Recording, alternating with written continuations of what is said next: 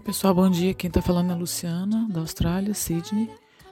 É, vou dar uma pequena atualizada do que tem acontecido aqui. Nós continuamos em lockdown até o final de setembro. É, os casos estão beirando 800 casos dia em New South Wales, né, que é o meu estado. É, as últimas 24 horas deram 700 e poucos casos é, diminuiu um pouco, mas é a primeira vez que diminui. Então isso já é bom. É, com relação ao lockdown não tem muita, eles não falam muito em, em, quando que vai terminar. A gente só sabe que se estendeu, mas não fala que vai terminar em setembro.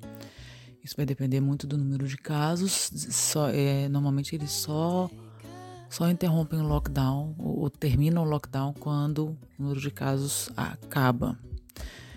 Então eles estão correndo atrás da vacinação, porque só o lockdown não está não tá adiantando muito e eles estão forçando a população a vacinar de certa forma, não o governo, as empresas. É, por exemplo, a empresa que eu trabalho, ela está dando mil dólares toda sexta-feira de sorteio para quem tem as duas vacinas. Tem dois trabalhos. O outro trabalho é quem é casual, trabalhador casual, e não tem a vacina, não vai ter nenhum horário. Não vai poder trabalhar mais. É, algumas grandes empresas também estão fazendo isso. Quem não tem vacina não vai poder trabalhar. Então, de certa forma, eles estão começando a forçar. E o governo começou a anunciar algumas medidas do tipo, eles vão começar, ainda não, não falaram a data, mas eles vão começar a abrir exceções para quem tem as duas vacinas, tipo frequentar algum lugar, fazer alguma coisa que quem não tem a vacina não pode.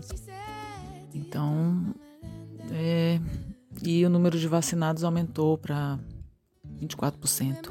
Então estão correndo atrás de aumentar o número de vacinados, de vacinados da população. Bom, por hoje é isso.